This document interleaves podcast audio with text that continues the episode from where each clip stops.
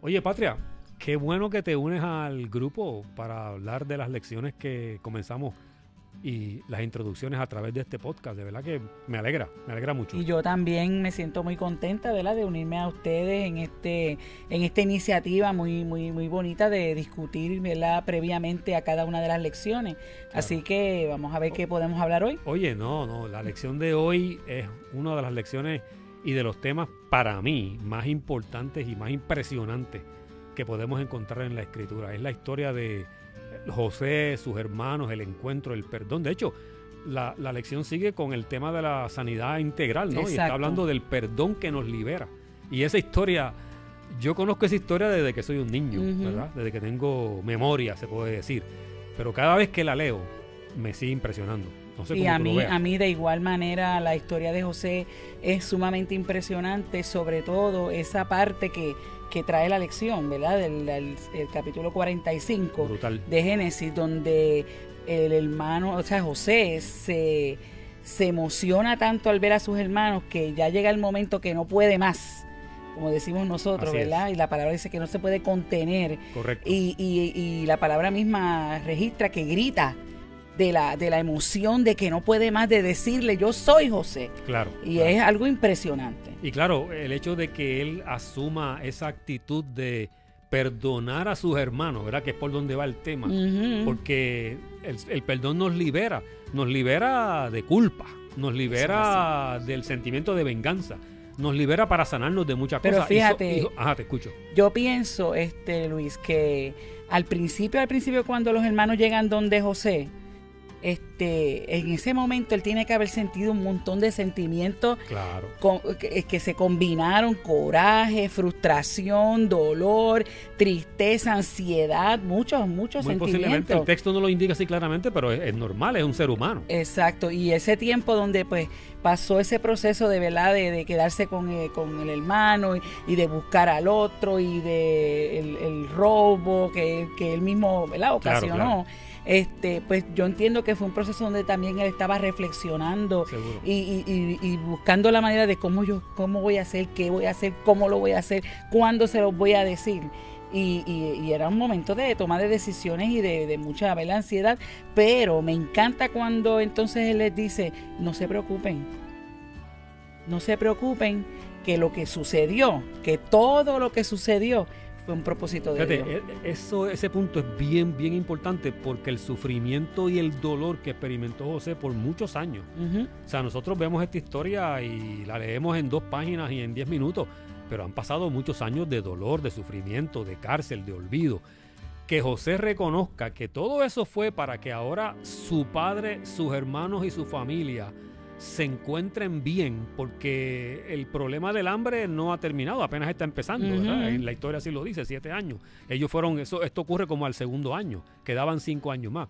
A mí me llama la atención, hablando de ese dolor y de, y de lo que él experimentó, que José le envía un mensaje finalmente a su papá, ven, ven con todos tus hijos y con todas tus cosas, que te voy a poner, según el texto, en Gosén, que se entiende era la mejor tierra, ¿verdad?, que había en Egipto yo digo, wow, a él los hermanos lo pusieron en el peor lugar, en la cisterna. Cuando lo. Un lugar húmedo, sucio. Cuando, cuando hicieron lo que hicieron contra él, ¿verdad? Para luego venderlo. Y sin embargo, José, en el momento que estamos viviendo, según el texto, que tiene el poder de hacer lo que le dé la gana. Porque nadie más mandaba sobre él, excepto el, faraón, ¿verdad? Él decide perdonar y reubicar a sus hermanos y a su papá en el mejor lugar. O sea, es una historia fascinante. Porque realmente él tomó la decisión, como dice la lección, ¿verdad? Que el perdonar es una decisión. Que mucha gente a veces dice, pero yo perdono cuando lo sienta. Si nosotros esperamos a sentir, nunca vamos a perdonar. Bueno, y por ahí va entonces el pensamiento este de que cuando el corazón me lo diga o que el corazón te indique, el corazón es engañoso, el sentimiento engaña, ¿verdad? Es una decisión que hay que trabajarla. Y aquí la, la lección lo, lo, declara, ¿verdad? Lo podemos ver fácilmente que ese dolor que José experimentó, pues ahora lo cambia en bendición para sus hermanos y para él, porque el perdonar libera, al que otorga el perdón también. O sea, A mí me parece que esto del perdón es como cuando uno está echando agua con una manguera en el jardín y viene un nene o un familiar o la esposa o el esposo y te hace un nudo sin que tú te des cuenta, ¿verdad? Exacto. El agua no sale. Hay una presión ahí antes del Hasta nudo que se suelta. brutal que está buscando salir y si sale descontrolada se puede ir a venganza para aplicarlo al texto, pero si sale para perdonar, pues entonces hay sanidad que es lo que estamos buscando para el que la da y para el que la recibe. Y para el que la recibe. Yo, yo estaba pensando cuando. Este, estudiaba la lección que esos hermanos cuando recibieron ese perdón, tiene que haber sido algo sumamente, ¿verdad? Bajar ese peso de culpa tan fuerte que ellos tenían y tuvieron que haberlo procesado porque no así de, de- de la Claro, noche a la mañana, claro, ¿verdad? claro. Cuando José los perdonó y ya ellos estaban, ah, qué chévere, José nos perdonó, porque fueron muchos años de ese engaño que, ¿verdad? que le habían hecho al papá diciéndole que lo habían que se había muerto José y ese dolor que ellos veían en su padre que después José ve cómo ellos habían cambiado Seguro. cuando cuando ellos dijeron no no que no queremos ver a nuestro padre nuevamente sufrir Claro, tanto claro. O sea, y, y me lleva a pensar que eh, el acto de perdonar puede producir miedo en el que otorga el perdón, pero también el que lo va a recibir, porque Sí. ellos están diciendo, este es nuestro hermano, pero al igual que nosotros recordamos lo que le hicimos, él tiene que recordarlo también porque lo sufrió. ¿Será verdad? será verdad ¿Será verdad que nos quiere aquí para perdonarnos? así me ¿Será- con lo que les hizo de Claro, el jueguito, ¿no? El De, jueguito que de la copa, del dinero, etcétera, etcétera. O sea que ahí realmente hay una, una visión, ¿verdad? Una enseñanza es que se deriva del comportamiento de José, que en el contexto bíblico, ¿verdad? Tipifica lo que luego nosotros recibimos a través del perdón de la cruz. De la cruz. Jesús en la cruz pidiendo al Padre. O sea que ese, esa idea del perdón que vemos en esa historia tan particular, nos, al, al realizarla, nos asemeja al Padre. Yo quería comentarte, esa historia, como dije al principio, es tan interesante que hace, yo creo que hace un año o dos años, una mañana, yo leyendo el texto en mi casa, releyendo esa historia, yo no podía dejar de llorar.